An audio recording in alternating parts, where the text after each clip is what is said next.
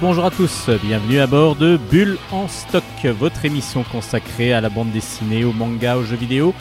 C'est Steven au micro et nous sommes ensemble pour une heure afin de vous présenter des mondes graphiques que nous aimons découvrir, des mondes, des univers graphiques que, que l'on explore pour vous et évidemment que nous partageons avec vous. Alors je dis nous parce que du coup nous ne sommes deux à faire l'émission. Je suis donc moi plutôt spécialisé BD franco-belge. Et il y a Hélène, notre spécialiste manga, qui aujourd'hui n'est pas avec moi en studio, mais qui nous a préparé une petite chronique, euh, comme elle en a l'habitude, une bonne chronique de manga avec deux mangas à vous présenter. Donc du coup on va commencer par la chronique d'Hélène, ensuite on passera à la chronique bande dessinée. Il y a pas mal de choses qui sont sorties des choses euh, pas mal euh, voilà pas mal de découvertes beaucoup beaucoup de bons bons albums voilà, plein de choses. Donc, euh, Bulle en stock, c'est parti pour aujourd'hui. Encore pas mal de choses à vous faire découvrir. Allez, bonne émission à toutes et à tous. C'est Bulle en stock.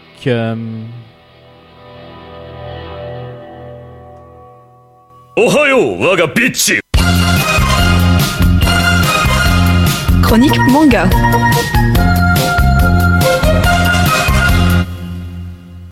Bonjour à tous, vous êtes bien dans la chronique manga de Bulle en stock. C'est Hélène qui, comme à son habitude, vient vous présenter cette fois-ci deux mangas que j'ai lus cette semaine et que je voulais vous présenter. On démarre sans tarder avec euh, qui est sorti aux éditions Kazé. Les deux premiers tomes sont sortis en même temps. Pour le moment, c'est les deux seuls que nous avons en même temps. C'est une sortie très récente. Machol, je pense que c'est un manga qu'on peut. Euh, alors, je dis Machol, mais c'est écrit M-A-S. H-L-E, c'est de Hajime Komoto, j'ai oublié de présenter l'auteur, excusez-moi. Euh, je pense que c'est un manga qui peut soit énormément plaire aux fans d'Harry Potter, soit absolument les rebuter. Je vous explique pourquoi. Je vous souhaite la bienvenue à l'Académie de magie Easton. Easton est une académie donc de magie qui se trouve dans un, pays euh, imaginaire, créé pour l'histoire. Et dans ce pays vit un certain Mash Dead. Sauf que ce jeune homme, il a une particularité que les autres n'ont pas il ne contrôle pas du tout la magie. Son visage est dépourvu d'une marque noire. Tous les enfants, enfin plutôt toutes les personnes vivant dans ce royaume ont une marque noire sur le visage qui représente leur, euh, dire, leur euh, affinité avec la magie. Mash n'a pas cette marque, ce qui signifie qu'il est tout à fait incapable d'utiliser du coup de la magie. C'est très très rare, voire complètement limite interdit en fait dans le royaume dans lequel il vit. Les personnes qui sont dépourvues de marque sont chassées, on ne sait pas trop ce qui leur arrive, mais rien de bien sympathique en tout cas.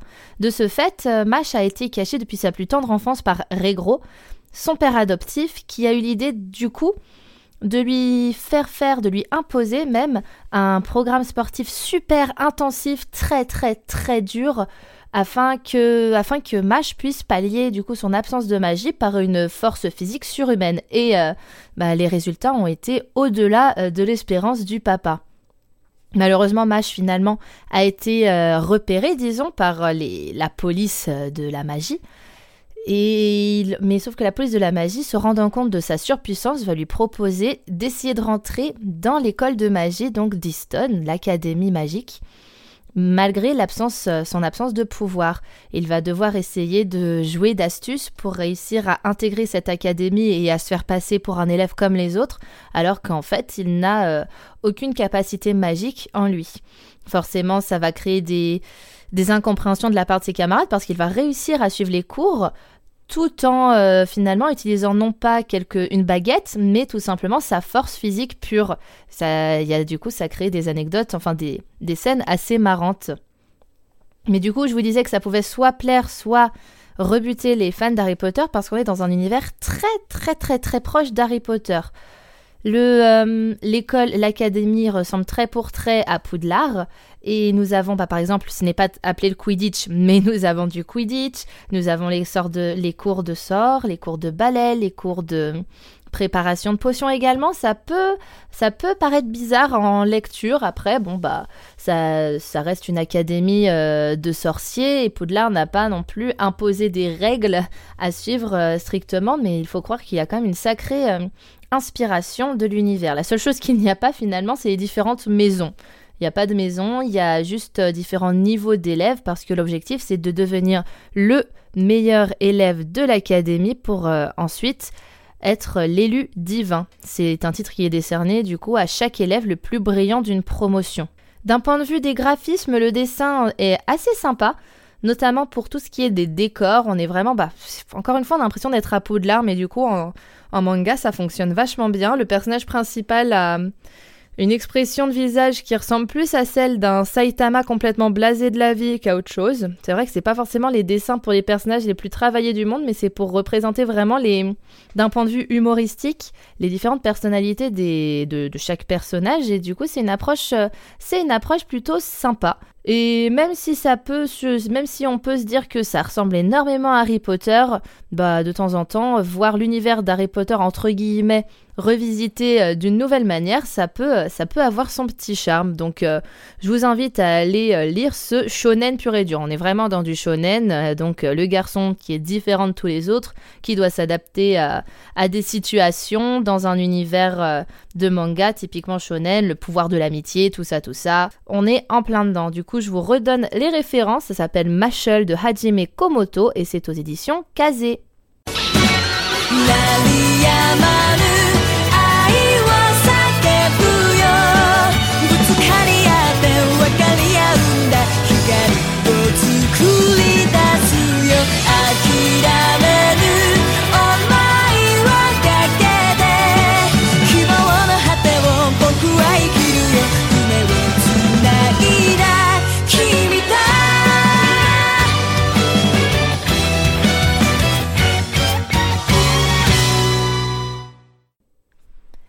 Et je reviens après ce petit interlude musical très shonen lui aussi, puisque c'était l'opening de Seven Deadly Sins, ou euh, aussi connu sous le nom de Nanatsu no Yaiba, qui est un, si vous ne connaissez pas, c'est un animé également un manga de type shonen qui est très très sympathique dans un univers d'heroic fantasy comme on les aime, super bien fait, super bien animé. Euh, c'est le studio Aniplex, le studio japonais Aniplex qui l'anime, et c'est très très sympa à regarder. Je vous le conseille si vous ne l'avez pas encore vu. Je reviens du coup pour parler de manga désormais et je vous présente ainsi un devrais-je dire plutôt un manhwa parce que c'est d'un coréen, ça s'appelle Solo Leveling. C'est alors je vais essayer de vous prononcer correctement les noms. C'est de Dubu pour euh, la rédaction et Chugang pour euh, le dessin. Et en fait, donc c'est aux éditions K-Books, K-Books, je sais pas comment je dois l'écrire, enfin le prononcer plutôt.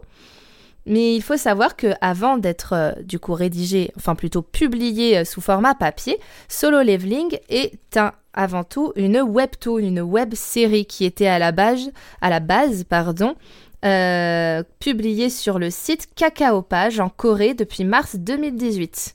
Et du coup, il, a travaillé, il a travaillé sur ce, sur ce webtoon pendant très très longtemps, que ce soit Dubu que, que Chugung.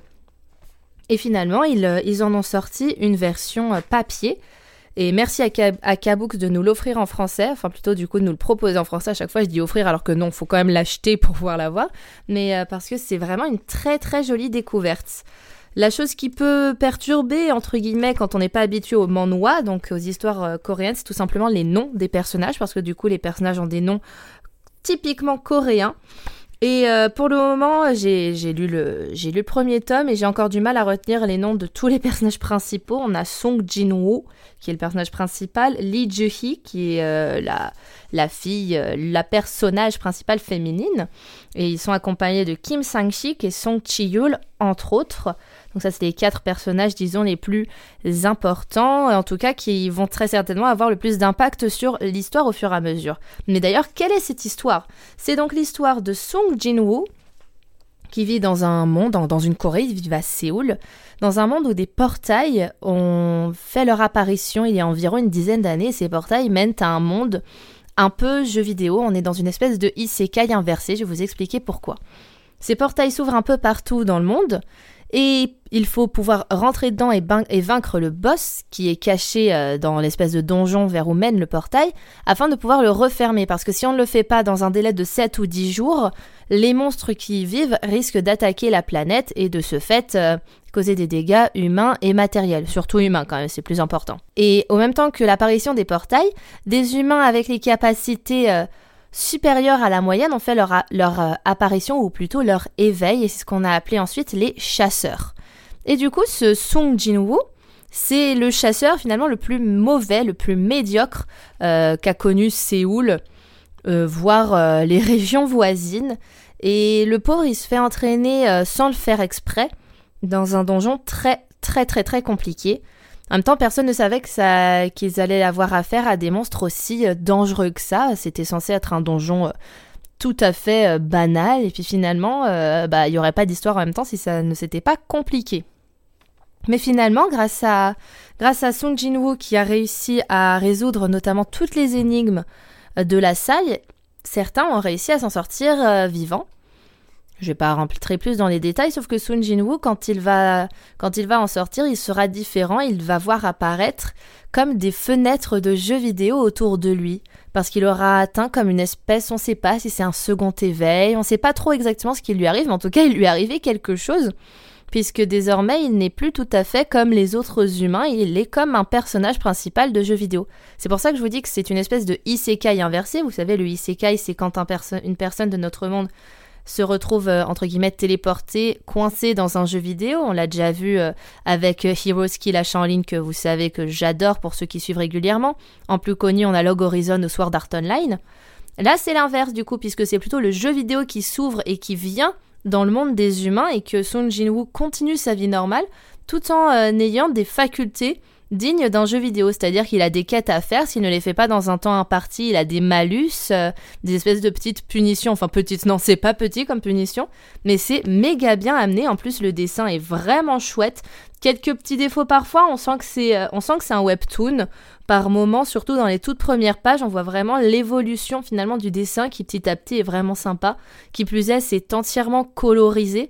Et pareil, c'est euh, ça change et ça se lit presque du coup plus comme une bande dessinée que comme un manga.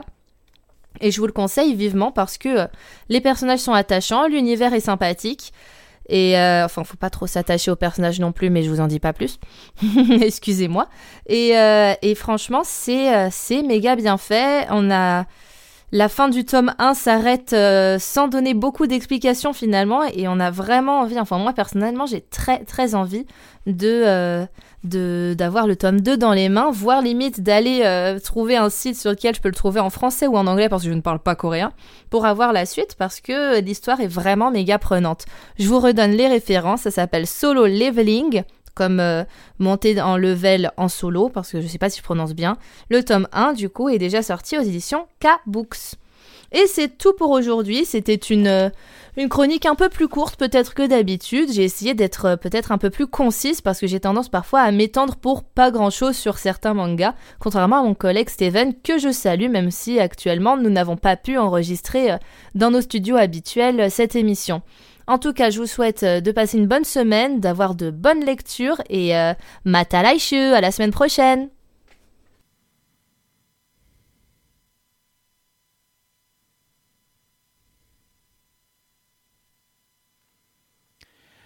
Vous venez d'écouter la chronique manga d'Hélène que nous retrouverons la semaine prochaine avec grand plaisir. Normalement, nous serons ensemble dans le studio, donc euh, du coup, on sera de nouveau en interaction. Ce sera quand même beaucoup plus agréable. En attendant, les chroniques bande dessinée, notre petit jeu de l'année, parce que c'est la saison. Euh, on a choisi des musiques euh, de, de films. C'est pas des musiques exactement, ce sont des chansons qui ont appartenu à un film.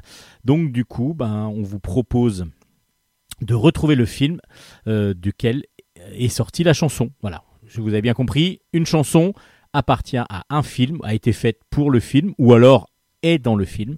À vous de retrouver de quel film il s'agit. Alors.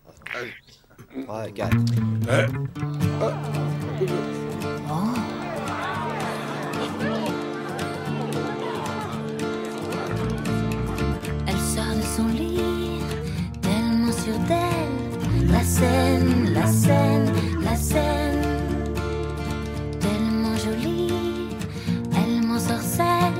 La scène, la scène, la scène. Extra lucide, la lune est sûre. La scène,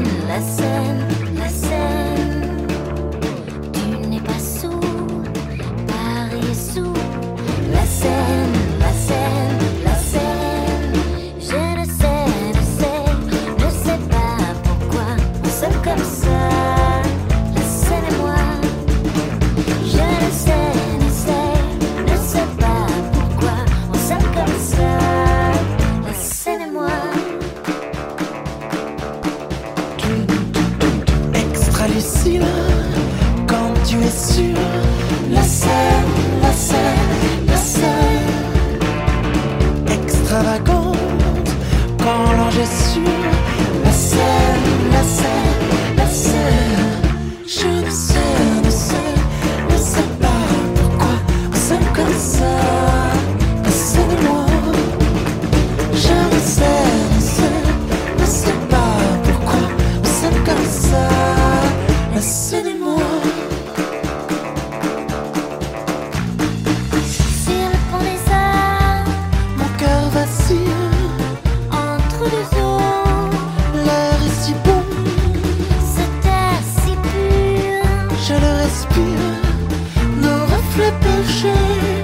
Mexico.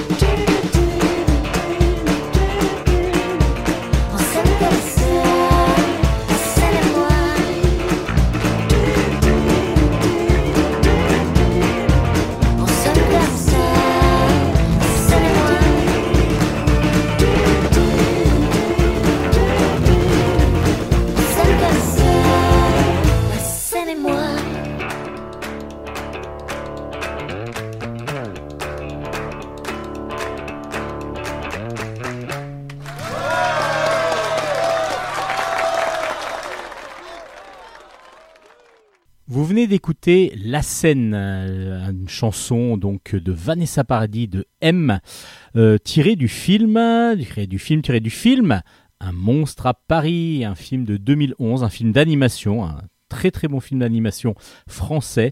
C'est réalisé par Éric Bergeron et donc du coup, ben, cette chanson en fait partie et même vraiment la chanson phare de l'album parce qu'on la voit, on voit les deux personnages chanter justement cette chanson sur scène dans le film. Allez voir ce film, Un monstre à Paris, si vous ne l'avez pas encore vu.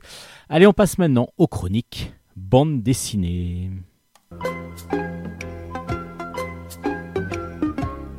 Chronique bande dessinée. On commence les chroniques BD avec euh, Monaco, luxe, crime et corruption. C'est de Hélène pardon, Constanti au scénario et Thierry Chavant au dessin. C'est dans la collection Noctambule de chez Soleil Édition. Alors, de quoi nous parle Monaco?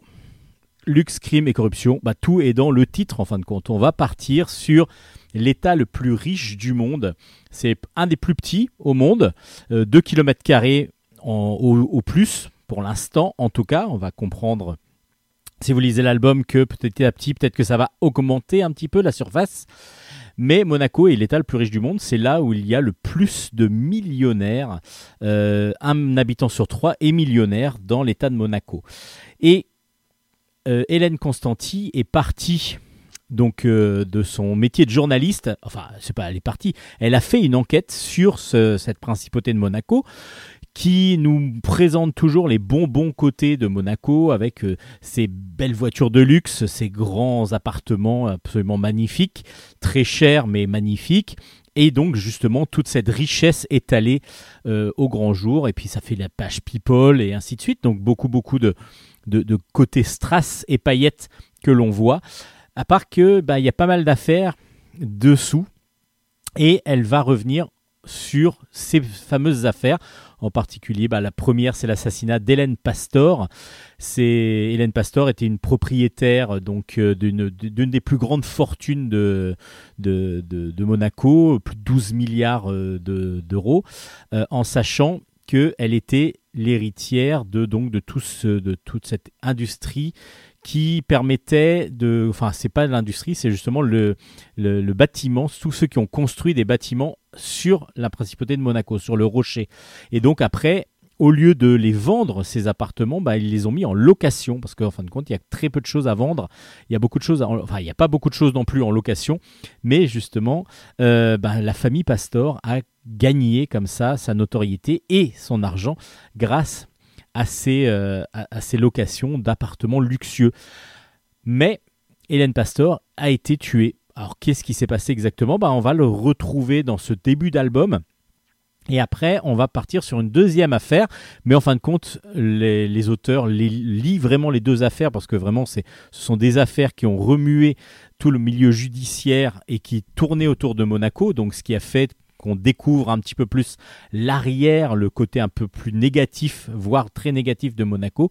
Et là, on va parler plutôt de, du rachat du club de football par euh, Ribodol, Ribolovlev, pardon, Ribolovlev, qui est donc un oligarque euh, russe qui achète à grands coups de millions ben, justement le club de Monaco, le club de foot, et tout ça pour devenir monégasque. Mais ce n'est pas si facile à faire parce qu'il y a très très peu de personnes qui peuvent devenir monégasques, en sachant que le fait de devenir monégasque, ben, on a des avantages fiscaux parce qu'on ne paye pas d'impôts, tout simplement. Donc du coup, évidemment, il y a beaucoup beaucoup de monde qui demande à devenir monégasque, mais très peu y arrivent. Alors tout ça, c'est expliqué à l'intérieur de l'album et c'est super intéressant parce que justement, on va voir pour comment euh, cet oligarque russe a mis en place tout un système pour pouvoir, euh, ben, euh, c'est un système qui est qui à base de corruption pour beaucoup. Donc en tout cas, il est, il est pour l'instant accusé de corruption. Pour l'instant, le, jugement n'a pas encore été fait, mais on va comme ça démêler. En tout cas, Hélène Constanti nous démêle toutes ces affaires, ces deux affaires, pour nous expliquer un peu plus ce qui se passe euh, dans les bas-fonds entre guillemets de Monaco, les bas-fonds euh, millionnaires hein, quand même. hein. Donc euh, l'arrière du décor, un petit peu le côté le côté beaucoup moins bling bling, bling, mais avec beaucoup beaucoup de corruption, de d'entente, euh, de de malveillance par moment et bah, jusqu'à jusqu'à aller au meurtre de quelqu'un. Donc ces deux affaires là sont liées, enfin sont pas obligatoirement liées, mais les auteurs les lient et du coup on a vraiment un album qui est passionnant parce qu'on revient sur des affaires qu'on n'a pas obligatoirement pour beaucoup, enfin moi je sais que j'ai pas suivi obligatoirement, j'ai entendu parler évidemment de, de cet oligarque et de et de, de, mais d'Hélène Pastor, mais sans en connaître beaucoup plus. On entendait ça dans les aux informations, mais j'étais pas rentré dans le détail, et là du coup le détail est vraiment là. Et puis Thierry Chavant nous offre un dessin très réaliste avec donc des pas des caricatures parce que c'est plutôt des portraits à chaque fois des personnes euh, que l'on reconnaît euh, et qui donc euh, ben, peuplent comme ça ces planches. Évidemment, il est obligé de, se tenir au plus proche de la réalité. Donc évidemment, il n'y a pas d'extravagance de mise en scène obligatoirement, mais c'est vraiment un reportage dessiné et c'est super intéressant, un reportage euh, judiciaire qui est vraiment passionnant. Ça s'appelle Monaco, luxe, crime et corruption. C'est aux éditions Soleil, c'est une grosse recommandation de Bulle en stock. Moi j'ai beaucoup beaucoup apprécié cette, euh, ce très très bon album. On va changer d'époque et on va changer de lieu. On va partir à Weimar avec les enquêtes de Yann Carta. Euh, l'intégrale, une intégrale vient de sortir, en tout cas le premier tome de l'intégrale. Ça s'appelle Berlin 1925-1933. C'est de Roberto Dalpra euh, au scénario et de Rodolfo Torti au dessin. C'est chez Fordis Éditions, dans la collection hors champ de chez Fordis. Euh, Yann Carta, La fin du monde, c'est donc euh, un, intégrale qui sort, qui commence à sortir. qui regroupe pour l'instant les deux premiers tomes qui sont sortis. Le premier tome s'appelait Weimar, le deuxième s'appelait Der, Der Sturm, la tempête. Euh, et donc euh, raconte les histoires d'un détective privé qui vit donc en Allemagne et qui et on est juste à la, de la Première Guerre mondiale. Euh, donc du coup, l'Allemagne va petit à petit essayer de se retrouver euh, ben, de- une santé, se refaire une santé, et donc ça passe beaucoup par un milieu politique que l'on voit, on voit poindre évidemment la montée du nazisme. Donc tout ça, c'est sous un fond historique très très intéressant parce que peu utilisé, peu usité dans, différents euh, dans les albums parce qu'on est souvent sur la Première Guerre mondiale, souvent sur la Deuxième Guerre mondiale, mais l'entre-deux et en Allemagne en plus, c'est vraiment très très intéressant. Dans le premier tome, donc on est en 1925, euh, on est donc dans la République de Weimar, euh, qui est pas tout à fait encore organisante, mais on sent que petit à petit, ça, il va y avoir du changement. Yann Carta, donc un détective privé, euh, est demandé par une jeune femme. Cette jeune femme lui demande de prouver que son mari a des liaisons extra-conjugales. Donc du coup, lui, ben, il n'a pas beaucoup de boulot, enfin en tout cas, il accepte ce boulot sans problème. Il arrive à prouver que justement son mari, le mari de cette femme, a une relation extra-conjugale homosexuelle. Et le problème, c'est que lorsque les affaires, le- les révélations vont être faites, en tout cas, c'est ce que lui ne voulait pas que, les photos qu'il a, faites soient utilisées, évidemment, mais il se rend compte que ces photos sont mises dans, un journal, et en, une du journal, lorsqu'il va demander des explications à la femme de ce riche euh, industriel euh, ben il va se rendre compte que il n'a jamais été marié. Et donc qu'est-ce qui s'est passé exactement surtout que ça va pas obligatoirement bien se passer pour ces riches industriels qui va se suicider à la suite des informations qui sont parues dans le journal. En tout cas, c'est ce qu'on pense. Et Yann Carta va donc devoir comprendre pourquoi on l'a manipulé et surtout qui l'a manipulé et dans quel but. Et dans le deuxième album, on est là en 1933. euh, L'Allemagne, là, commence à vraiment euh, le, Reichstag, donc L'Assemblée allemande commence vraiment à frémir, à bouger. Euh, le président von Hindenburg donne, nomme Hitler chancelier. Et c'est à cette période-là que Yann Carta va découvrir, il y a quelqu'un qui frappe à sa porte, un homme qui meurt dans ses bras en lui disant une chose, le Hollandais, c'est le Hollandais. Il va essayer de comprendre qui est cet homme, pourquoi cet homme a été tué et qu'est-ce qu'il voulait dire par le Hollandais. Euh, là, il y a une question be- beaucoup plus politique. Autant dans le premier, oui, il y a aussi quand même un fond politique, mais qui est moins euh, prenant. Là, on, a, on sent qu'il y a quelque chose de beaucoup plus politique et donc on va faire vraiment écho à cette période et c'est super intéressant parce que justement je trouve que ça avait été peu usité en tout cas c'est je connais pas beaucoup de séries qui traitent de l'Allemagne en Allemagne entre les deux guerres et euh, du coup ben, les deux auteurs italiens Roberto Dalpra et Rodolfo euh, Torti nous offrent un superbe, une superbe série. Alors c'est l'intégrale qui sort. Alors on est sur un dessin très euh, très réaliste, mais qui fait un peu en même temps, enfin pas très réaliste. Il est très réaliste, mais euh, on est sur un dessin en même temps euh, qui cherche à être efficace assez simplifié. Donc on n'est pas loin d'une ligne claire par moment euh, qu'on retrouvait pas mal dans les années 80. Euh, et du coup, justement, c'est les premiers albums sont sortis en 1986. Donc ça, paraît tout à fait logique. On pourrait penser un petit peu à du Cossu, pour ceux qui connaissent, la, la période jeunesse de Berthet, mais avec un peu plus de réalisme dans le dessin. Euh, vous faites pas obligatoirement la couverture qui est magnifique, vraiment la couverture, mais elle est en couleur directe. Ce n'est pas ce que vous allez trouver à l'intérieur, mais par contre, ce que vous allez trouver à l'intérieur, les planches sont très très bien. Alors, pour certains diront peut-être que c'est un petit peu vieilli, et en fin de compte, non, ça se lit, mais d'une façon euh, exemplaire. J'ai beaucoup beaucoup apprécié le fait que cette période-là soit traitée de façon intelligente à travers des enquêtes de, de- cette, de ce détective privé qui lui euh, bah, subit un petit peu tout ce qui est autour de l'Allemagne. Quoi. Il n'est pas tout à fait, euh, tout à fait dans, dans, cette, dans ce move-là pour l'instant. On retrouve ça quand même dans un album que, enfin dans une série que je vous ai présentée il n'y a pas longtemps. Ça s'appelle Chez Adolphe, où on est encore dans cette double, dans cette période aussi. Donc du coup, c'est vraiment une excellente série. Alors c'est le premier tome de l'intégrale. Après, Yann Carta va partir en France.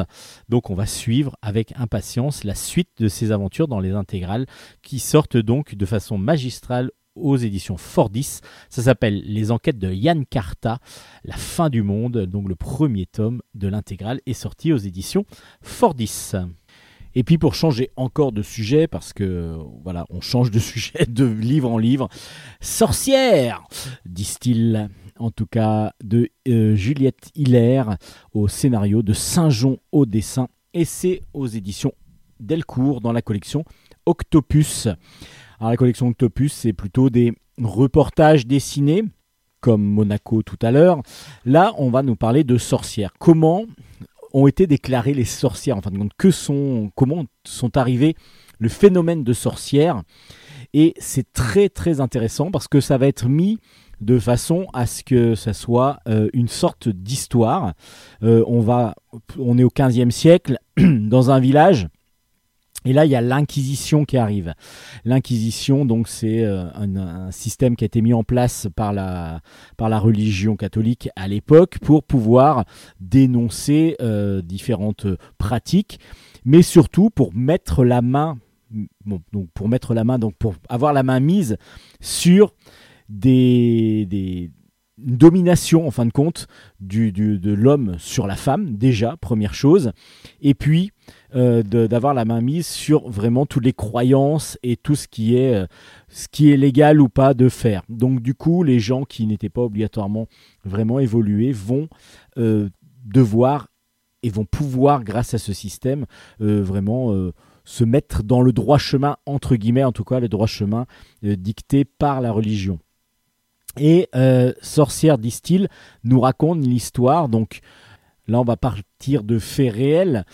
On va partir d'un livre qui s'appelle Le marteau des sorcières ou Maleus Maleficarum, euh, qui était donc amené euh, dans un village par l'Inquisition, par un représentant de l'Inquisition.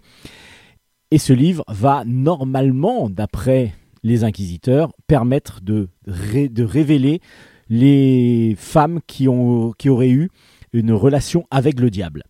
Et donc, il y a des tortures qui vont permettre de dire si ces femmes ont eu des relations avec le diable. Et là, on va rencontrer tout euh, un panel de femmes plutôt libres dans leur village et qui ont vraiment même, pas un pouvoir, mais qui aident vraiment beaucoup les gens, comme la, guérisseuse par exemple, qui utilise tout ce qui est les, plantes euh, et, tout ce qui est naturel pour pouvoir guérir. Euh, permet aussi d'aider les, femmes à, accoucher, par exemple. Mais ben, la guérisseuse, on va lui dire que c'est un acte du diable. Pourquoi? Parce que à l'époque, on a voulu que les hommes seuls puissent faire de la médecine et il faut qu'ils aient une sorte de diplôme, en tout cas qu'ils aient fait une école euh, qui est complètement à l'inverse, à l'opposé de ce que proposaient les guérisseuses. Et donc, euh, évidemment, on va prouver que c'est une guérisseuse et donc elle a, fauté avec le diable. Mais il n'y a pas qu'elle, il y a aussi la paysanne, il y a une magicienne euh, qui, elle, peut voir un petit peu l'avenir. Et toutes ces personnes sont, du coup, visées par l'Inquisition. Et on va voir comment ça se passe exactement. Alors là, évidemment, c'est comme si on avait eu regroupé toutes ces femmes dans le même village. Ce sont une bande d'amis et elles vont devoir euh, essayer de prouver qu'elles ne sont pas euh, les maîtresses du diable. C'est très très intéressant parce qu'on part vraiment d'un fait réel, donc ce fameux livre, et comment on, peut, on a pu arriver à ça, et surtout, c'est comment on a pu faire évoluer, c'était vraiment la, façon de faire évoluer les mœurs pour que le patriarcat arrive, pour que l'homme prenne la domination sur les femmes. Et c'est pour ça que de nos jours, ça c'est dit aussi au début de l'album, euh, les féministes se reconnaissent parmi les sorcières parce que justement c'est celles qui vont s'opposer un petit peu au patriarcat, voire beaucoup au patriarcat, et s'opposer à la mainmise de, et l'asservissement un petit peu de la femme en tant que, que, voilà qui ne sont là que pour procréer, que pour euh, ne pas avoir de décision, c'est l'homme qui décide à leur place. Et tout ça c'est vraiment une évolution petit à petit, on revient donc à cette méthode de sorcière. Enfin, c'est des sorcières entre guillemets maintenant, évidemment, mais elles se revendiquent sorcières pour montrer leur indépendance, pour montrer le féminisme et le fait qu'elles ont droit d'avoir le même niveau que les hommes. Et c'est très intéressant de voir comment c'est arrivé au XVe siècle et comment on a pu montrer et mettre dans la tête des gens des aberrations totales pour prouver que les femmes qui avaient un peu d'indépendance, un peu de liberté, étaient en fin de compte des suppôts du diable, des suppôts de Satan. Euh, c'est très très bien fait. Le dessin euh, semi-réaliste, euh, proche presque, oui, semi-réaliste de, Saint-Jean fonctionne bien. Il y a un choix de couleurs par contre qui est un petit peu original, très très très coloré et en même temps, voilà, l'ambiance est un petit peu bizarre parce que c'est une, ambiance un peu flashy par moment. Mais l'ensemble de l'album se lit mais avec une facilité euh, une très très bonne facilité et très intéressant. Il y a plein plein de choses qui nous montrent comment notre monde est fait et surtout d'où ça vient. C'est vraiment le, notre euh, patrimoine qui a été fait de cette façon-là, euh, ce qui est assez affolant. Parce que c'est complètement horrible même les idées qu'avaient les, les, humains pour, pour torturer les femmes, c'était n'importe quoi. Ça s'appelle Sorcière disent-ils, très très intéressant reportage sur euh, la façon de devenir sorcière ou comment on découvrait que les femmes étaient sorcières et comment l'homme a pris le pouvoir sur la femme, malheureusement.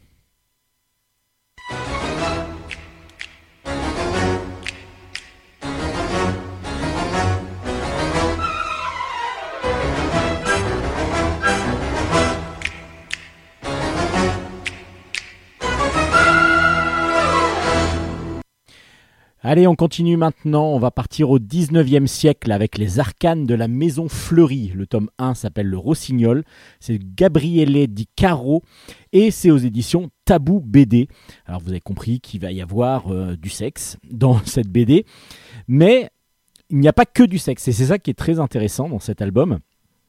Alors on a un dessin réaliste absolument magnifique, les femmes sont somptueuses, les hommes sont pas aussi beaux que, les femmes, mais aussi il y en a un quand même qui est plutôt beau, euh, deux même qui sont vraiment très beaux, mais les femmes sont vraiment magnifiques. Et euh, on est donc à la fin du 19e siècle, à Londres.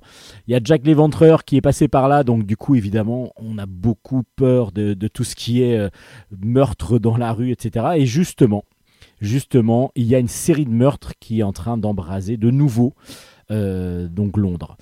Euh, le commissaire Barnes va comprendre assez vite que ce n'est pas Jack l'Éventreur, mais c'est quelqu'un qui apparemment met en scène les différents meurtres qu'il est en train de, de, faire.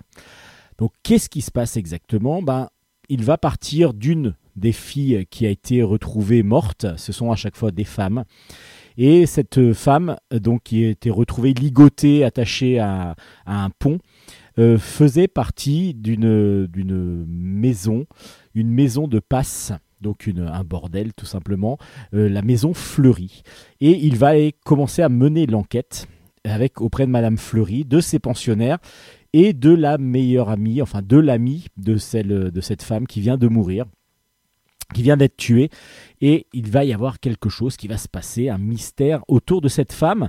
Et puis on va comprendre exactement pourquoi aussi euh, pourquoi ces meurtres sont euh, perpétrés par qui.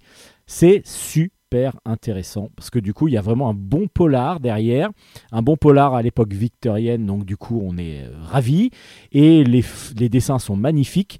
Et puis le sexe bon sert évidemment un petit peu des fois d'alibi, euh, c'est-à-dire qu'il y a pas des, il y a des scènes qu'on pourrait éviter, mais on est dans la collection Tabou BD, donc évidemment les scènes de sexe ne sont pas cachées et on est dans une, dans un, dans une maison de passe, donc les filles euh, font leur métier, euh, elles sont très envie de, le faire même, des fois un peu trop, je trouve, parce que je pense pas que ce soit aussi agréable tout le temps de faire ce qu'elles font.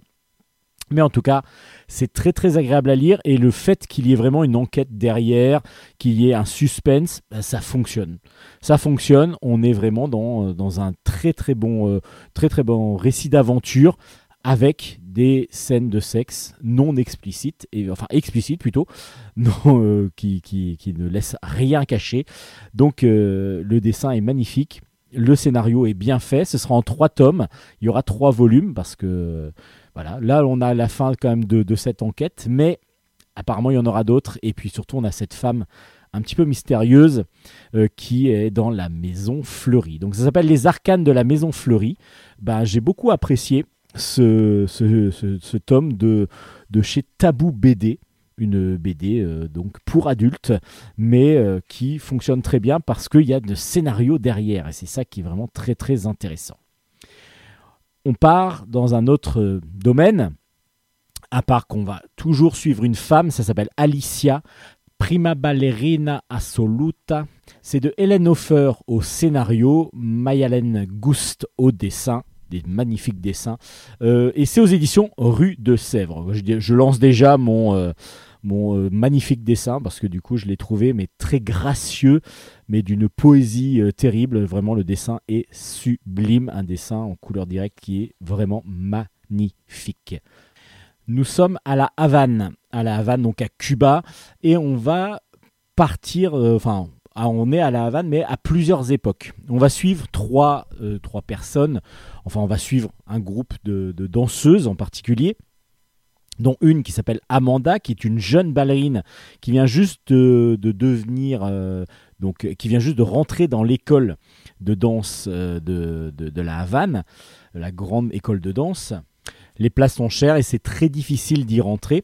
Et on va donc suivre cette jeune Amanda qui, pour son premier jour euh, de, de cours, elle est beaucoup aidée par sa maman qui va faire tous les sacrifices pour pouvoir l'aider à réussir, à ré- à ce que sa fille réussisse.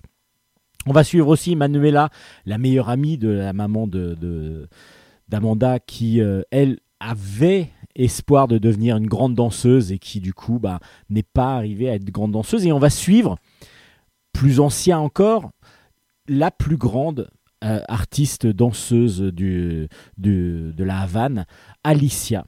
Alicia Alonso, qui est devenue la plus grande danseuse cubaine qui existait, la plus grande danseuse classique cubaine.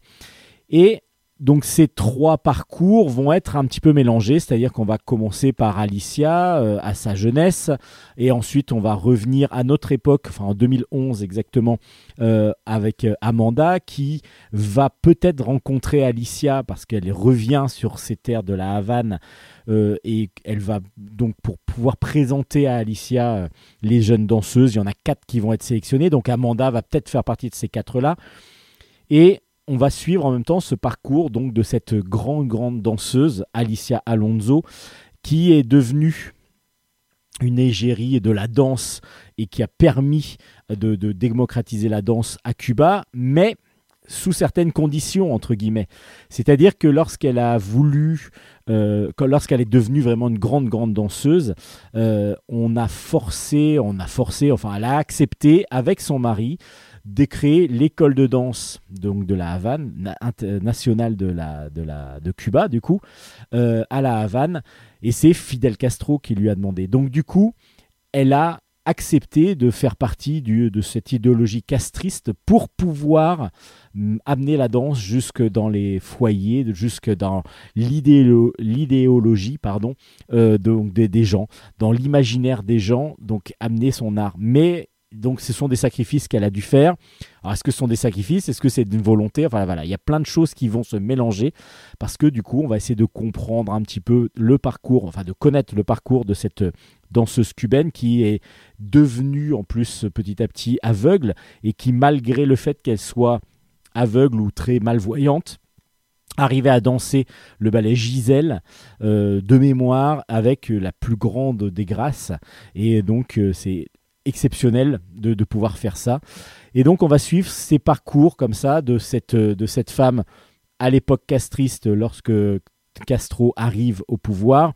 Et puis de nos jours enfin en 2011 donc il n'y a pas très longtemps euh, la difficulté euh, pour certains de vivre à Cuba, euh, ça dépend évidemment du niveau social. Et donc justement Amanda et sa mère et en particulier Manuela, la- l'amie de, de- la mère d'Amanda, ont beaucoup plus de difficultés financières.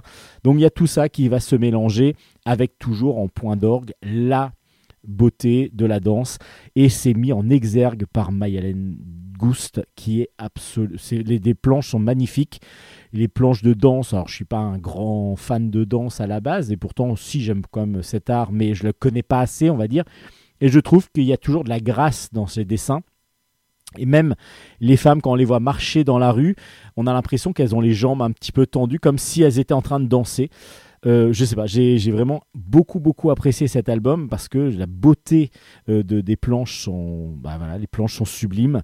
Et puis le propos, même si des fois on a du mal à se, dire un petit peu bah, quelle époque on est, des fois il y a des changements d'époque qui sont un petit peu abrupts, pardon, euh, brutaux du coup, des changements brutaux. euh, et du coup, des fois on se demande un petit peu au- quelle période on est. Mais ça revient très vite. Et puis vraiment, le dessin est absolument magnifique. Donc il y a la grâce dans le récit, il y a la grâce dans le, dans le dessin. C'est un très très bel album, hommage à la danse, hommage à cette, euh, ce grand art, et en même temps il y a un discours politique derrière, il y a un discours de recherche de la vérité, euh, de la vérité politique derrière. C'est très très intéressant, très bien fait, sublime. Regardez juste la couverture, de toute façon vous serez tout de suite attiré par cette magnifique couverture et donc ce magnifique album. Ça s'appelle Alicia Prima Ballerina Assoluta et c'est aux éditions Rue de Sèvres. Et puis dans une autre situation, on va parler de transition. Journal d'Anne Marbeau, c'est aux éditions Delcourt, euh, c'est de Élodie Durand et c'est un one shot qui va nous présenter donc une femme, Anne Marbeau, euh, qui va subir qui va subir ben, la volonté, enfin pas la volonté, mais le changement de sa fille. C'est-à-dire que sa fille a décidé, euh, a pas décidé, mais dit à un moment donné à sa mère, qui est, à son beau-père, voilà, je suis un garçon. Je ne veux plus que vous m'appeliez Lucie, mais Alex. Et donc du coup, on, elle explique à sa mère que voilà, elle se toujours, elle se sent garçon que donc elle veut qu'elle elle veut devenir un garçon.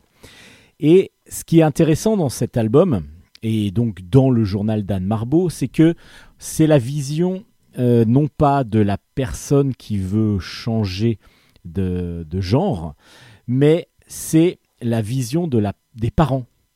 Donc du coup, c'est comment vont subir cette demande, enfin cette demande, ce changement, comment les parents vont subir et comment ils vont accepter plus ou moins, ça dépend de qui évidemment, euh, cette transition. Et donc il va y avoir toute une explication que eux vont même rechercher, donc les parents euh, de, Lucie, de Alex. Euh, enfin après, euh, donc les, parents d'Alex vont rechercher toutes les informations et vont nous les apprendre au fur et à mesure que eux les, les, les retrouvent, les comprennent. Bah nous on va aussi les comprendre et c'est très intéressant pour ça parce que ce n'est pas la vision de la personne qui se sent pas bien dans son genre et donc qui veut en changer, mais c'est plutôt la vision de extérieure de ceux qui l'entourent, de ses proches, qui vont comprendre aussi, et ce n'est pas évident à faire, je pense, qu'il faut comprendre que les proches sont euh, une, doivent être une aide pour, euh, pour euh, la transition d'une personne, et donc du coup, il faut l'accepter. Si vos proches ne l'acceptent pas, la transition va être beaucoup plus difficile à réaliser. Et donc, passer d'un genre à l'autre, euh, quand on le sent et qu'on veut le faire, il faut être soutenu, il faut être aidé et surtout avoir l'approbation euh, de, ses proches. Et c'est tout ce travail-là de familial, d'explication aux autres que va, qui va nous être expliqué dans cet album.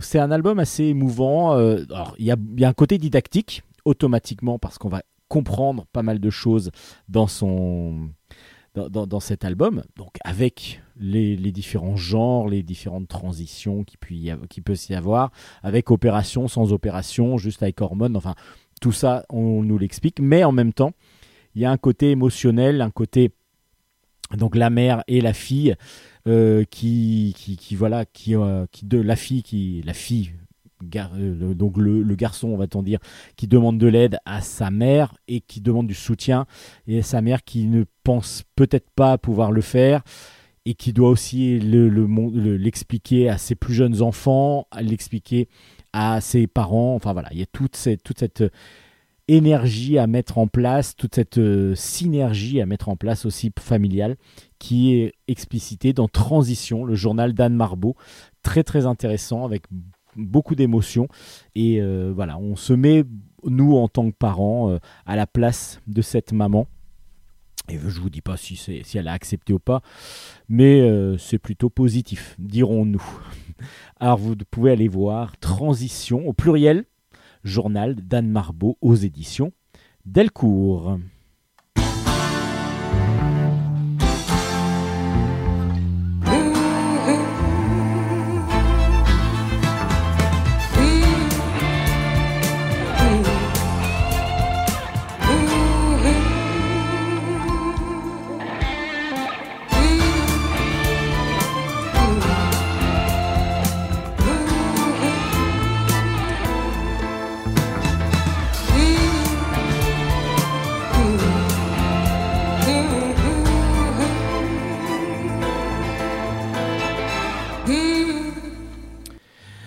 Alors, en ce moment, il y a pas mal de livres comme ça autour euh, ben, d'une sorte de reportage dessiné. C'est très intéressant, ça dépend du sujet évidemment. Et là, il y a un autre album qui est sorti euh, qui s'appelle Comment devient-on raciste?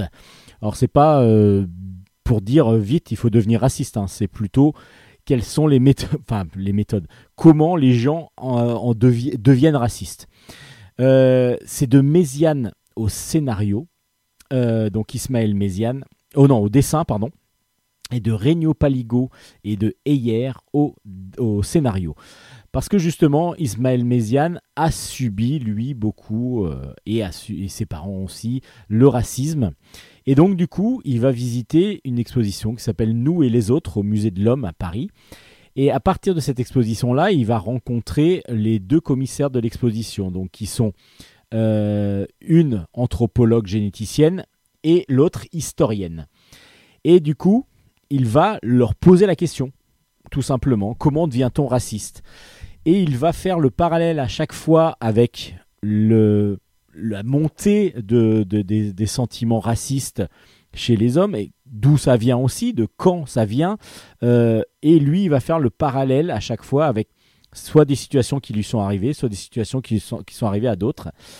Et du coup, on va comme ça avoir un jeu entre l'explication, donc le côté didactique des deux euh, professionnels, en- enfin l'anthropologue et l'historienne, qui vont nous expliquer une situation, de, de- la- comment le racisme petit à petit peut envahir une personne, comment le rejet de l'autre, comment le, la- change, le changement, euh, la différence va petit à petit faire monter une, une sorte de haine.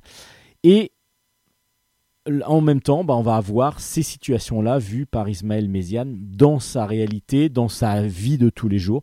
C'est très bien fait. Très très bien fait. Le dessin est un peu ligne claire. Euh, il a essayé de, de, jouer sur la ligne claire, mais très précis, euh, très fin euh, dans, dans, les visages, par exemple. C'est super bien fait, super beau. Et en même temps, le propos, la didactique est très très intéressante. Donc du coup, il y a toute la, la partie ben, justement anthropologique et en même temps l'histoire qui vont se rejoindre, évidemment. C'est la compréhension des hommes et en même temps l'histoire qui a fait que petit à petit, on, en soit devenu, euh, bah, pour certains, ou même peut-être pour tout le monde. Est-ce que justement on n'a pas tous un petit côté euh, qui, qui du rejet de l'autre, euh, qui, qui, ou la peur de l'autre, c'est plutôt la peur de l'autre que du rejet, à vrai dire, de la peur de l'autre dans ce, dans, en nous. Bah voilà, tout ça, vous allez pouvoir le comprendre en lisant Comment devient-on raciste. Je vous ai pas dit que c'était aux éditions Casterman, et ça c'est une grosse erreur. Donc du coup, je vais le redire, c'est aux éditions.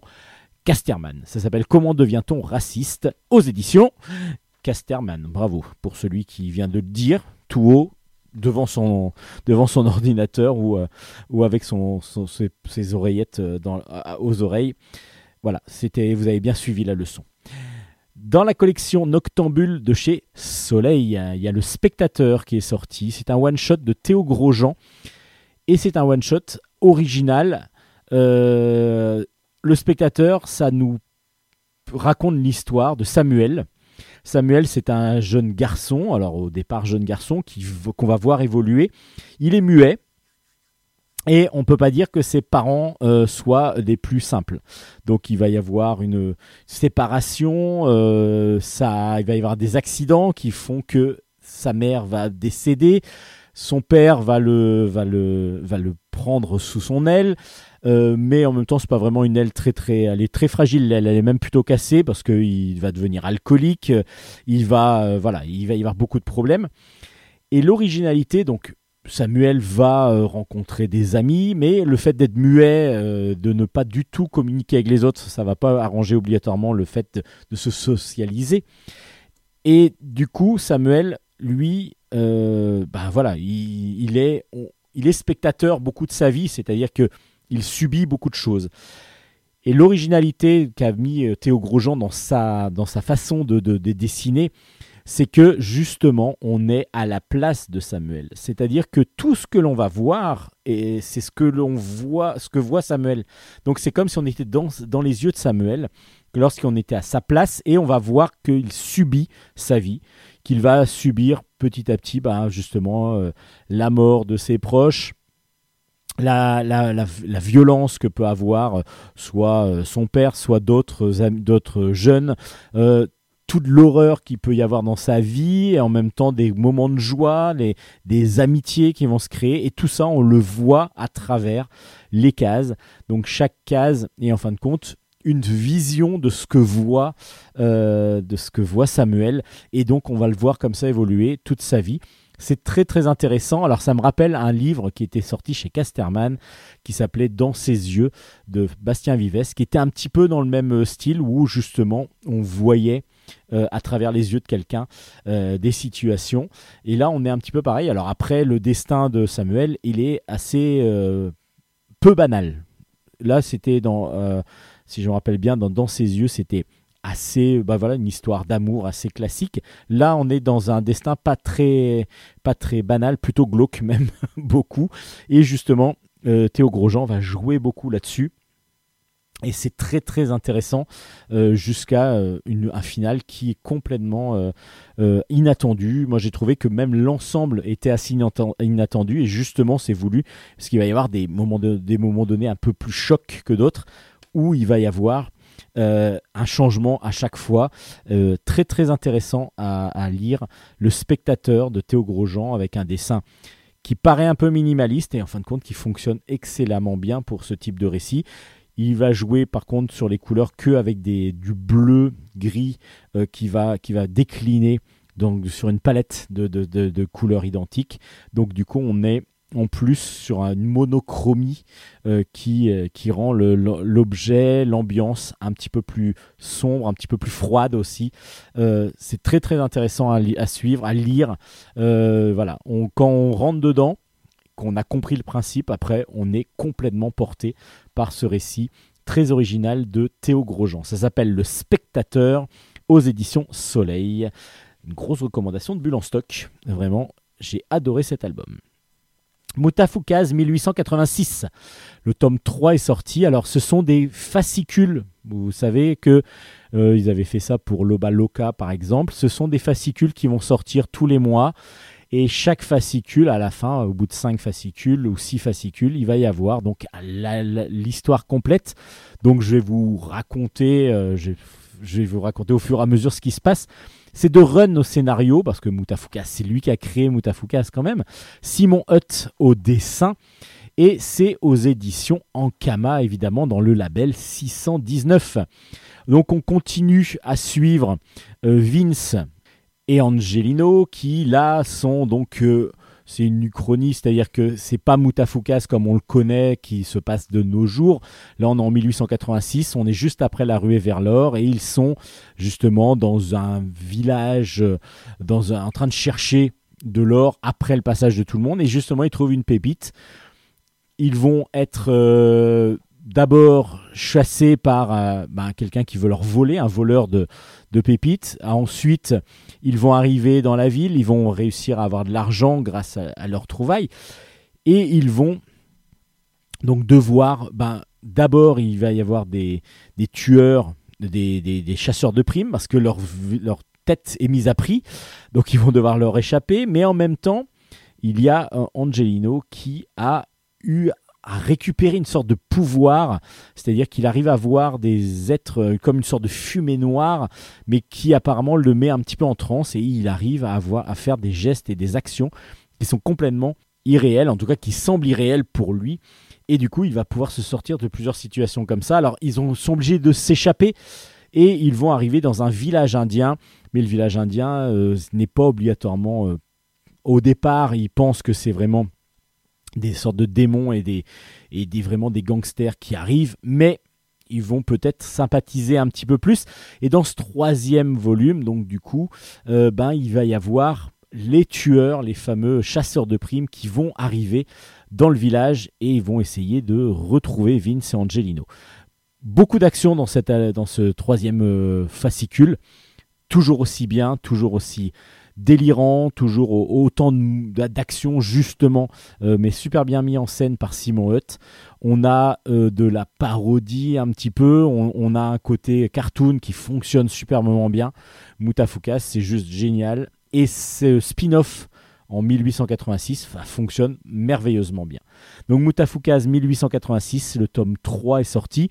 Alors soit vous achetez les trois fascicules, soit normalement à la fin il y aura euh, l'intégrale qui va sortir. Mais bon, moi j'aime bien les fascicules. En plus, il y a, si vous avez, euh, je crois qu'il doit en rester encore, si vous achetez le premier euh, fascicule, il y a un coffret avec pour pouvoir mettre les autres, les autres fascicules. Moi, c'est comme ça que je les collectionne et j'adore, j'adore, j'adore ce Mutafukaz 1886. Le tome 3 est sorti aux éditions Ankama. Un one-shot, un one-shot de science-fiction, L'homme qui inventait le monde. C'est de Rodolphe au scénario, de Marshall au dessin, et c'est aux éditions d'Argo. Euh, un très très très bon one-shot, parce que du coup ça prend le parti alors d'une guerre d'une guerre euh, de science-fiction, dirons-nous, parce que du coup c'est la Terre qui, va être envahie par euh, des par des extraterrestres apparemment, on ne sait pas trop, en tout cas il y a des vaisseaux qui veulent arriver sur Terre, qui veulent détruire ou en tout cas envahir la, Terre. Donc on a mis une sorte de, grosse protection, c'est pas une protection, mais c'est des vaisseaux en protection contre l'arrivée donc des, belligérants. Eux vont essayer de, passer, évidemment. Donc il y a une guerre qui se passe dans l'espace, juste au-dessus de notre tête. Et on va suivre dans, dans cette, euh, à cette période-là, donc c'est bien sûr un petit peu plus tard que, notre époque, évidemment. Euh, on va suivre un lieutenant, une lieutenant exactement, Charlène Barrymore, qui est envoyée sur DAC 3. DAC 3, c'est une île artificielle qui regroupe des installations technologiques très très perfectionnées qui permettent de, aux meilleurs militaires euh, qui ont fait donc déjà la guerre, qui ont déjà combattu, euh, de se prendre un moment de repos. C'est une sorte de d'île de vacances, euh, de, de, ville de vacances pour ces militaires qui ont besoin de repos et euh, ils, vont, euh, ils vont pouvoir se, arriver donc sur cette, sur cette île un petit peu complètement transformée, enfin complètement artificielle, mais surtout avec euh, des robots un peu partout, vont être contrôlés aussi pas mal par, par pas mal de, d'entités, vont être en, écoutés, vont être visionnés. En tout cas, ils sont pas tout à fait libres. Et justement, c'est ce que va faire, ce qui va, ce que va expliquer donc le voisin de Charlène. Euh, qui euh, s'appelle qui s'appelle le capitaine Bowman. Euh, ce John Bowman, lui, ça fait un petit moment qu'il est là. C'est un navigateur. Un navigateur, c'est celui qui allait découvrir un petit peu ce qui se passait dans l'espace, qui faisait un peu la cartographie de l'espace. Donc, ça, ce sont dans les plus grands les, les, meilleurs, les meilleurs pilotes de vaisseaux spatiaux. Et lui, ça fait un petit moment qu'il est là, il commence à en avoir marre. Et justement, justement, il a il, se sent pas bien, il se sent à l'étroit, il a envie de partir. Et en plus, il a beaucoup, beaucoup de cauchemars. Donc, du coup, euh, voilà, il se sent vraiment pas bien. Et il va, du jour au lendemain, comme ça, se dire Allez, je m'échappe. Entre guillemets, je m'échappe parce que normalement, ils sont là pour se reposer. Et il va partir. Et euh, Charlène, qu'est-ce qu'elle va faire? Bah, va le suivre. Va le suivre parce qu'elle s'est plutôt pris d'amitié on sent qu'il va peut-être y avoir, qu'il va poindre une petite histoire d'amour, peut-être. Ah, ça, je vous le dis pas. Et ils vont donc s'échapper, mais ils sont suivis. Ils sont suivis, on le, voit, nous, on le ressent. par des caméras et ainsi de suite. Et pourquoi justement ce capitaine Bowman, ce capitaine John Bowman, est plus suivi que les autres? Qu'est-ce qu'il a de particulier qui va éventuellement euh, aider pas mal de monde? Je vous, en, je vous en dis pas trop parce que du coup, moi, la surprise, si je vous la dévoile, il n'y a aucun intérêt. Et moi, j'ai trouvé ça excellent parce que du coup, ça se lit facilement parce que Rodolphe arrive toujours à nous mettre dans une situation qui paraît très complexe au départ et en fin de compte n'allait pas du tout parce que du coup il, il, il, nous rentre pas dans les détails de la guerre qu'est-ce qui arrive etc on sait juste qu'il y a des vaisseaux ennemis qui veulent envahir la Terre des vaisseaux euh, des vaisseaux terriens qui essayent d'empêcher l'invasion point. Il y a une guerre dans l'espace on s'en fiche de qui c'est contre qui là du coup il n'y a pas tout ce côté militaire qui rentre en jeu mais il y a cet homme cette femme qui vont essayer de trouver une sorte de liberté, de, s'échapper un petit peu euh, de, de, de, de, ce qu'est leur quotidien un peu prison qu'on leur, qu'on leur euh, impose, euh, et qui vont être pourchassés parce que justement John Bowman est recherché. Pour le bien, pour le mal, je vous en dis pas trop, c'est vraiment excellent. Excellent, Rodolphe nous donne toujours un scénario petits oignons avec une facilité de lecture, avec une compréhension immédiate de bah, planche par planche, on, comprend tout. Euh, a pas, et pourtant c'est de la science-fiction, donc c'est pas si évident que ça à mettre en place. Quand on l'a dans la tête, après l'expliciter au lecteur, c'est vraiment le boulot le plus difficile pour moi, pour un scénariste. Et il y arrive comme d'habitude avec brio, et c'est génial du lire du Rodolphe, toujours. Et Marshall, avec son dessin réaliste, est parfait parfait. Euh, là, cette fois-ci, bah, c'est Léo qui fait la, préface parce que du coup, il fait pas partie du trio, du trio sur lequel, avec qui ils ont fait Amazonia, par exemple, ou Kenya. Euh, et du coup, euh, là, il est, il est mis un peu de côté parce qu'il voulait, Rodolphe et Marshall, travailler sur un one-shot ensemble. Et ça fonctionne super bien. Les couleurs sont belles, les dessins sont magnifiques et l'ambiance est parfaite parce qu'il y a un côté froid quand dès qu'on va avoir des robots. Alors c'est pas des robots, ce sont des androïdes, donc du coup euh, ils ont l'apparence humaine, mais on sent en même temps une froideur dans, dans les relations entre, entre John Marshall et euh, oh, John Bowman plutôt pas John Marshall et, ces robots et en même temps sont des robots aussi faits pour le plaisir, enfin voilà pour le plaisir des yeux peut-être plus si affinité, mais ça on le voit pas. Euh, en tout cas, voilà, l'homme qui inventait le monde, c'est un excellent one-shot euh, aux éditions d'Argo. Un très très bon one-shot de science-fiction. Je le recommande vivement. Une grosse grosse recommandation de Bulle en stock. Un petit chef-d'œuvre, je trouve, moi qui adore la science-fiction, mais quand c'est pas trop complexe, c'est justement qu'on arrive à l'appréhender assez facilement sans avoir de besoin de comprendre plein plein de, de, de, de, difficultés, de, de, liens et ainsi de suite. Là, c'est fluide, c'est parfait. Excellente lecture. L'homme qui a inventé le monde aux éditions d'Argo.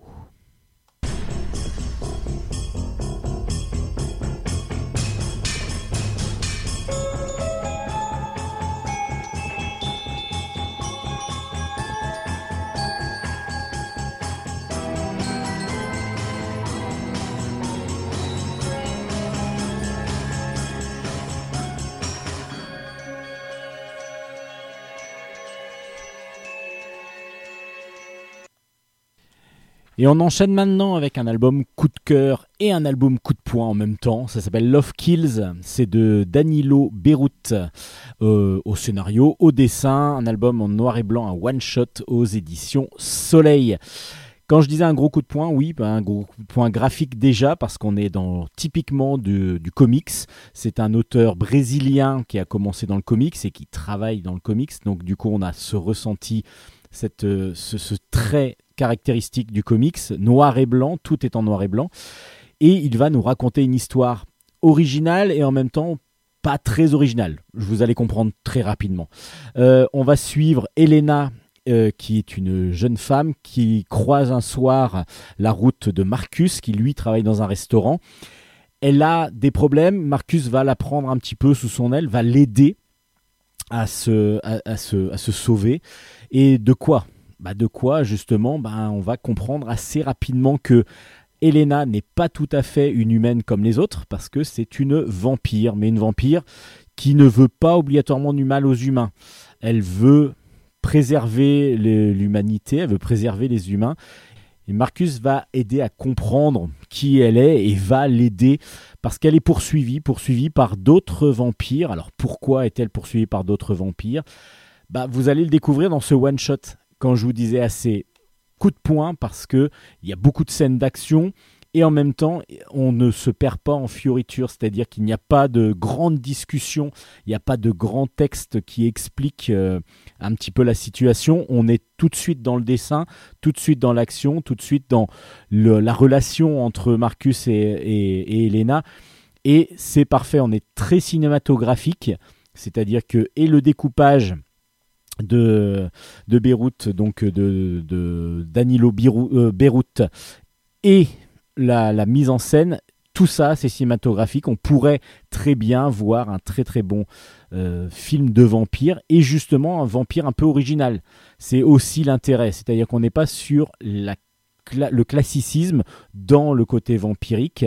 On n'est pas sur euh, le vampire qui veut absolument tuer tous les humains pour boire son sang. Justement, on est sur un vampire beaucoup plus moderne et surtout ben, le fait que ce soit mis en scène de façon magistrale avec un noir et blanc qui joue beaucoup sur les contrastes, c'est absolument génial. Vraiment un excellent one-shot. J'ai adoré cet album, je vous le recommande. Regardez juste la couverture, déjà vous allez avoir l'ambiance rien que dans la couverture avec euh, Elena que l'on voit justement avec, euh, en noir et blanc avec un titre qui pète bien derrière en jaune. Vous allez voir, c'est absolument magistral. Love Kills, un très très bon one-shot comics que je vous recommande grandement.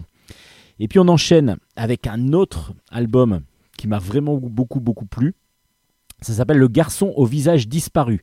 C'est de, un scénario de Larry Tremblay, des dessins de Pierre Lecrenier, et c'est aux éditions Kennes qui nous offre un superbe euh, one-shot, euh, très original. Du jour au lendemain, il y a une mère qui arrive euh, à la police, qui vient porter, pas plainte, mais qui va demander secours à la police parce que son fils, son fils s'est réveillé le matin et n'a plus du tout de visage.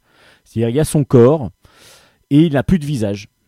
Donc qu'est-ce qui s'est passé exactement? Ben, C'est ce qu'on va essayer de comprendre, ce que va essayer de comprendre sa mère. Elle va discuter avec son fils Jérémy et puis nous on va comprendre qui est Jérémy, comment il, en est pu, il a pu en arriver là. Alors je ne vous dis pas exactement ce qui va se passer, mais Jérémie, c'est un fils qui est donc qui est aimé de sa mère, mais son père, lui, lui manque beaucoup. Son père est travailleur humanitaire, le prend beaucoup peu soin de lui. Il est plus à l'autre bout du monde pour aider les plus pauvres, les plus démunis, et donc ça, c'est ce que lui veut euh, Jérémie. Jérémie lui en veut énormément à cause de ça. Est-ce que cette rancœur, cette euh, pas cette haine loin de là, parce qu'il est pas haineux de son père, mais est-ce que cette rancœur va petit à petit s'exprimer d'une autre façon C'est ce qu'on va essayer de comprendre dans l'album. Et justement, le pitch de départ est tellement original qu'on est tenté de, d'aller jusqu'à la fin. On est pris dans l'action tout de suite. Le dessin est très très beau.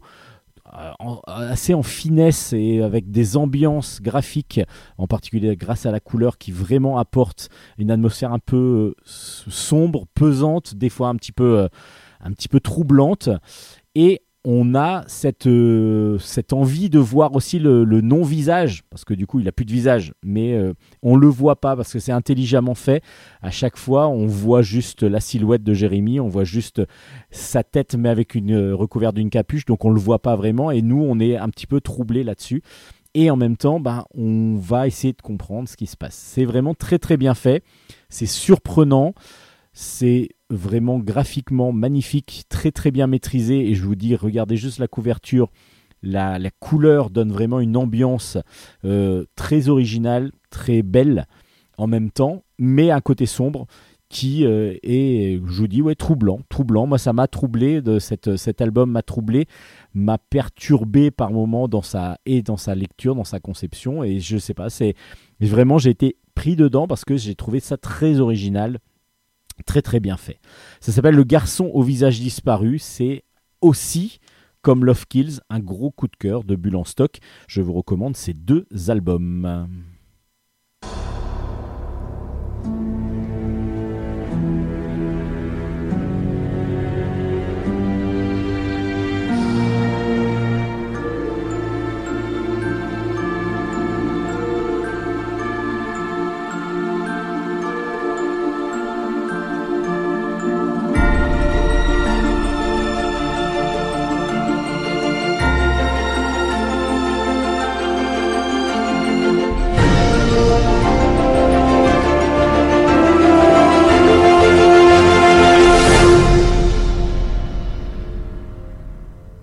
Avant de finir avec deux albums plutôt tournés jeunesse, euh, je vais vous parler de La folle histoire de la mondialisation. C'est de Isabelle Bensidoun au scénario avec Sébastien Jean.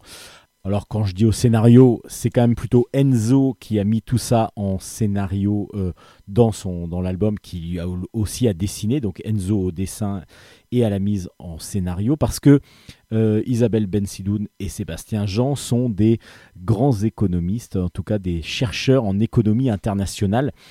Et c'est ces deux, ces deux personnes que va aller voir Enzo en leur demandant, bah voilà, qu'est-ce que la mondialisation euh, quelle est l'histoire de la mondialisation et est-ce qu'on peut la mettre en image? Est-ce qu'on peut la mettre en BD Et c'est tout ce qui est, ben voilà, tout ce qu'on a dans les mains, c'est aux arènes BD, donc qui publie donc ce reportage BD. Encore une fois, alors il y en a pléthore en ce moment, mais comme c'est plutôt et intéressant et bien fait la plupart du temps. Il y en a quelques-uns qui ont pu nous tomber euh, des mains, euh, pas obligatoirement aux arènes, mais dans d'autres éditions des fois.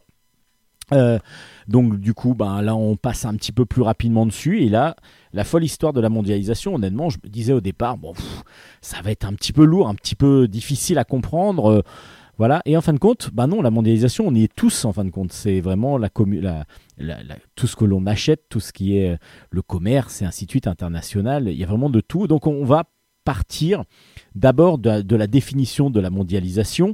essayer de comprendre ce que c'est, comprendre aussi que tout est mondialisation, c'est-à-dire que lorsque l'on parle de Made in France, par exemple, c'est le début de l'album, lorsque l'on parle de Made in France, on se dit bah tout est fait en France, c'est super. Et en fin de compte, non. Il suffit qu'il y ait la dernière étape de conception d'un objet. Alors c'est même pas de conception, ça peut être plein de pièces qui arrivent de différents pays et on va les regrouper, donc on va le monter, le montage va être fait en France et là du coup le produit devient made in France. Donc c'est souvent ce qui, apparaît, et c'est souvent le cas, c'est-à-dire que très peu d'objets sont fabriqués totalement en France avec euh, des produits fabriqués en France, avec de matières premières françaises. Et c'est justement ce que va démontrer euh, donc euh, cette folle histoire de la mondialisation. Et puis après, on va partir sur l'histoire aussi de la mondialisation. Donc il va y avoir trois parties distinctes dans la dans, dans l'album. Il va y avoir tous dans le même bateau. On va expliquer justement un petit peu ce que c'est et, que tout le monde, en fin de compte, euh, fait de la mondialisation. Parce qu'en France, on construit aussi des voitures euh, étrangères, par exemple. Il était une fois la mondialisation, donc là on est plus sur l'histoire. Puis la grande défiance, c'est euh, là on va plutôt réfléchir sur est-ce que ça va Qu'est-ce que ça favorise? Qu'est-ce qui est positif dans, le, dans la mondialisation? Qu'est-ce qui est négatif Évidemment, les pertes d'emplois, les, les, délocalisations? Et justement, bah, c'est toujours ce problème de, de, de, de, systèmes qui sont ni noirs ni blancs. On est vraiment sur du positif, du négatif. On est toujours sur du yin, du yang. On a toujours un équilibre qui doit se former. Et tout ça, c'est superbement bien expliqué. Ça peut être un petit peu difficile à certains moments. Il y a des parties qui sont beaucoup plus complexes à comprendre, mais on arrive quand même à. moi, je sais pas, j'ai commencé à le lire et je me disais, bon, ça va pas m'intéresser ou très peu, je vais peut-être être un petit peu largué dès le départ.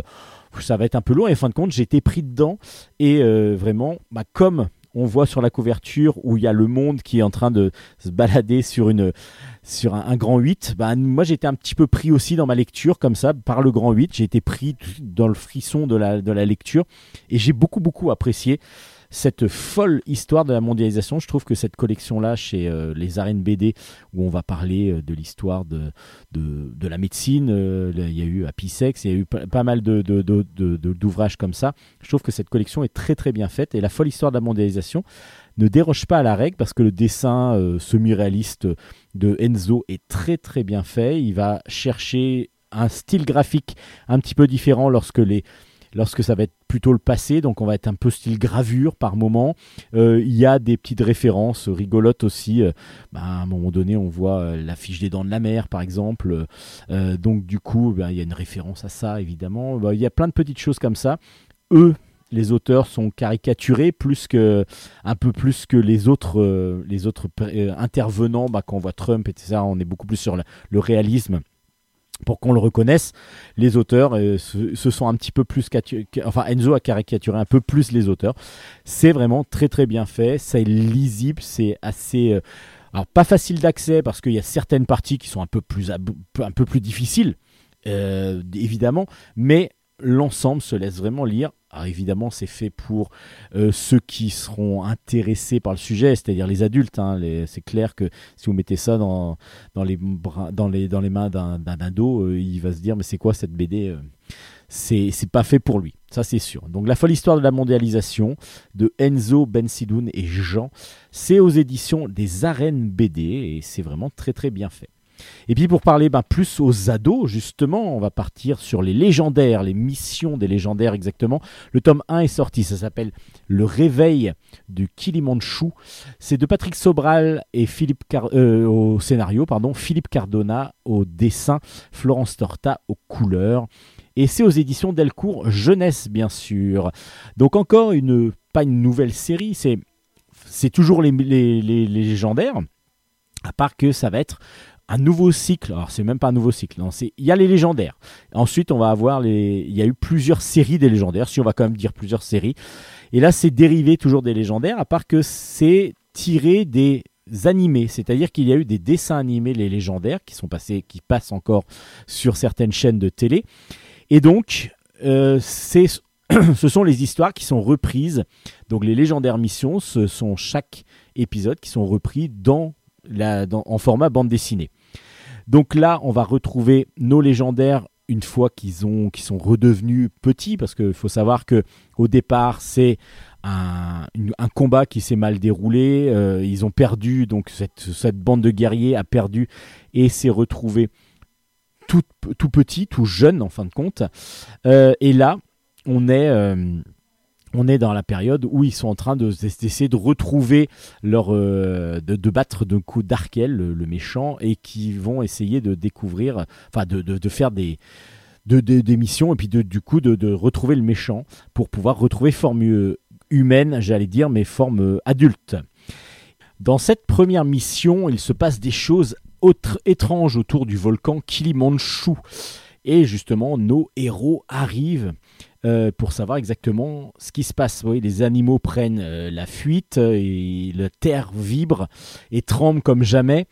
Et donc, du coup, ils vont mener l'enquête. Mais les habitants du monde d'Alisa, donc dont ils sont là où ils sont retombés en enfance, ils veulent plus, ils en veulent vraiment beaucoup à nos héros. Donc, du coup, il faut d'abord qu'ils se fassent accepter par les habitants du village avant de pouvoir mener l'enquête. C'est vraiment très sympa. C'est vraiment très sympa parce que du coup, il y a le côté cartoon que là on retrouve. Bah, en plus, le dessin euh, de, Philippe Cardona est vraiment très cartoon. C'est aussi celui qui fait Noob, par exemple. Euh, et c'est vrai que ce dessin cartoon fonctionne euh, dans, cette série-là parce que on est justement sur l'adaptation de la série animée. Et pour moi, le premier tome, qui est assez simple en fin de compte, c'est des aventures beaucoup plus simples que la grande aventure des légendaires qui commençait petit à petit à devenir assez complexe. Euh, ben là, on est vraiment sur quelque chose de très agréable à lire. On retrouve la personnalité de chacun de nos héros, que ce soit Griff, Jadina, euh, par exemple, et euh, la relation entre chacun. donc vraiment très très agréable à lire. Un beau dessin, une petite histoire très sympathique. Donc les légendaires missions, je pense que ça va devenir une série, peut-être un, légendaire un peu plus pour les jeunes. Donc du coup, euh, même si euh, évidemment le public touché euh, visé par les légendaires, c'est plutôt collège, bah là peut-être qu'on va aller plus vers le côté primaire, peut-être, les élèves de, primaire, 10, euh, 10 ans, 8, entre 8 et 10 ans, mais et les autres aussi, qui adorent les légendaires déjà. Donc du coup, c'est une très très bonne série qui, commence, des petites missions comme ça, des légendaires, c'est toujours très très agréable à suivre. Et puis en même temps, ben, est sorti les légendaires, les chroniques de Darkel, c'est-à-dire que là on a la suite des légendaires qui avait fini. Patrick Sobral là est seul, euh, était seul au scénario sur les légendaires et au dessin. Là, il a demandé à Orpheline de faire le dessin de ce légendaire chronique de Darkel. Et lui est au scénario. Ça s'appelle La Croisée sanglante, le deuxième tome. Et c'est donc toujours aux éditions Delcourt Jeunesse, évidemment. Le, là, on va suivre plutôt avant que les, héros d'Alicia, euh, donc les légendaires, arrivent euh, euh, à combattre Darkel, justement. Euh, et on va suivre 100 ans avant le, premier tome des légendaires. Et là, on va suivre la jeunesse de Darkel. On suit donc le jeune Galen qui a trouvé refuge chez une troupe de saltimbanques qui s'appelle les Fantasticos, qui sont des magicons, et qui euh, sont cherchés, qui sont euh, poursuivis par la fraternité Ultima. Donc euh, le groupe euh, des Fantasticos avec Galen vont, se, vont trouver refuge dans un royaume, le royaume Cachemire, la cité de Sable Doré exactement, que, dirigée par le roi Cachemire, pardon.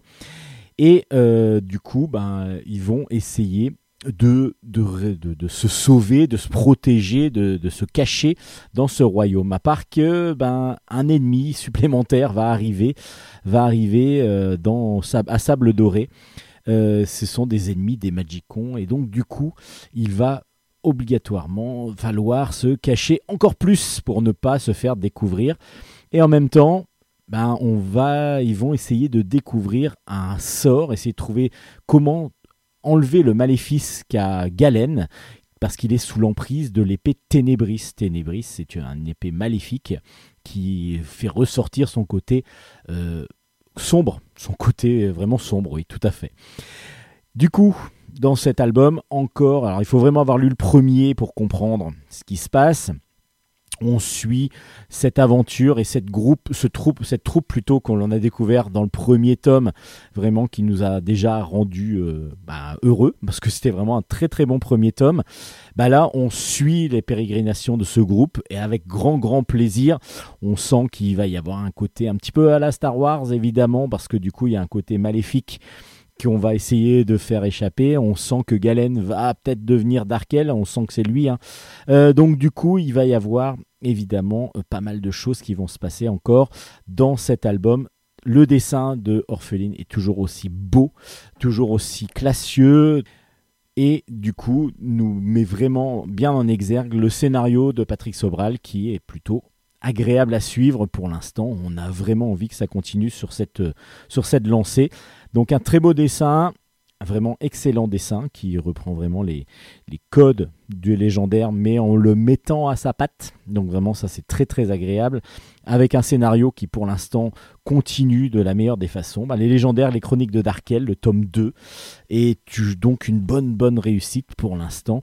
Euh, on aime les légendaires. Moi j'avais trouvé un petit peu difficile la fin de la série principale, euh, un petit peu complexe par moment. Là, les chroniques de Darkel, je trouve, commencent vraiment simplement et vraiment de façon très très agréable avec une belle aventure que l'on a envie de connaître de plus en plus. Et puis les légendaires missions, très très bon aussi. Donc les deux aux éditions Delcourt dans la collection jeunesse. Évidemment, il ne faut pas passer à côté si vous êtes fan des légendaires. Et puis pour finir cette chronique bande dessinée de Bulle en stock, et donc finir Bulle en stock tout simplement, euh, Green Team, le tome 2, s'appelle Plastic Attack. C'est de Karinka au scénario, Domas au dessin, et c'est aux éditions Kenes. Green Team, c'est quoi? C'est Justine et Antonin.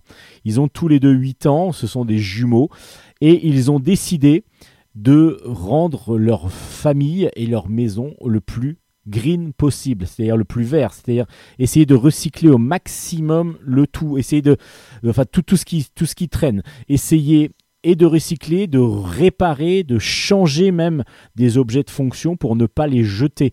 Et donc essayer de jeter le moins possible, de faire un zéro déchet quasiment, essayer en tout cas de faire des zéro déchets. Et puis ben c'est sous forme de petits gags.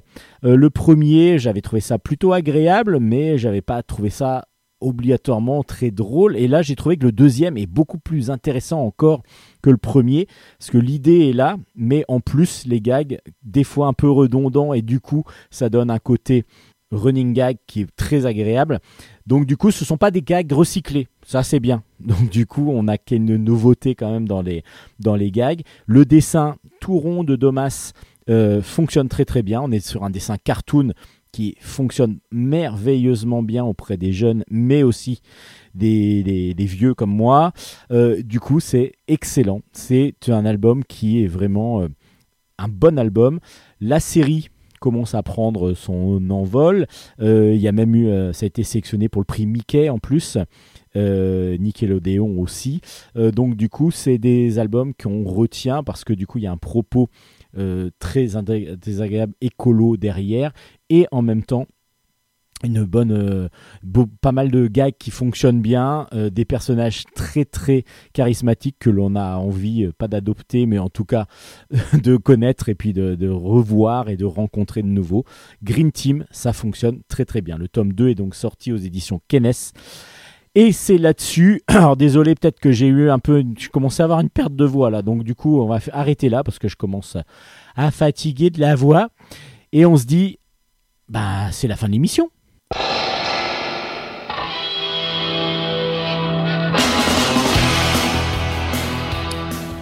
Et voilà, Bulle en stock, c'est fini pour aujourd'hui. J'espère que l'émission vous a plu. Vous pouvez retrouver l'ensemble des références de tous les albums que nous avons présentés sur nos pages Facebook. Alors la page Facebook d'abord de l'émission qui s'appelle Bulle en stock, Bulle avec un S.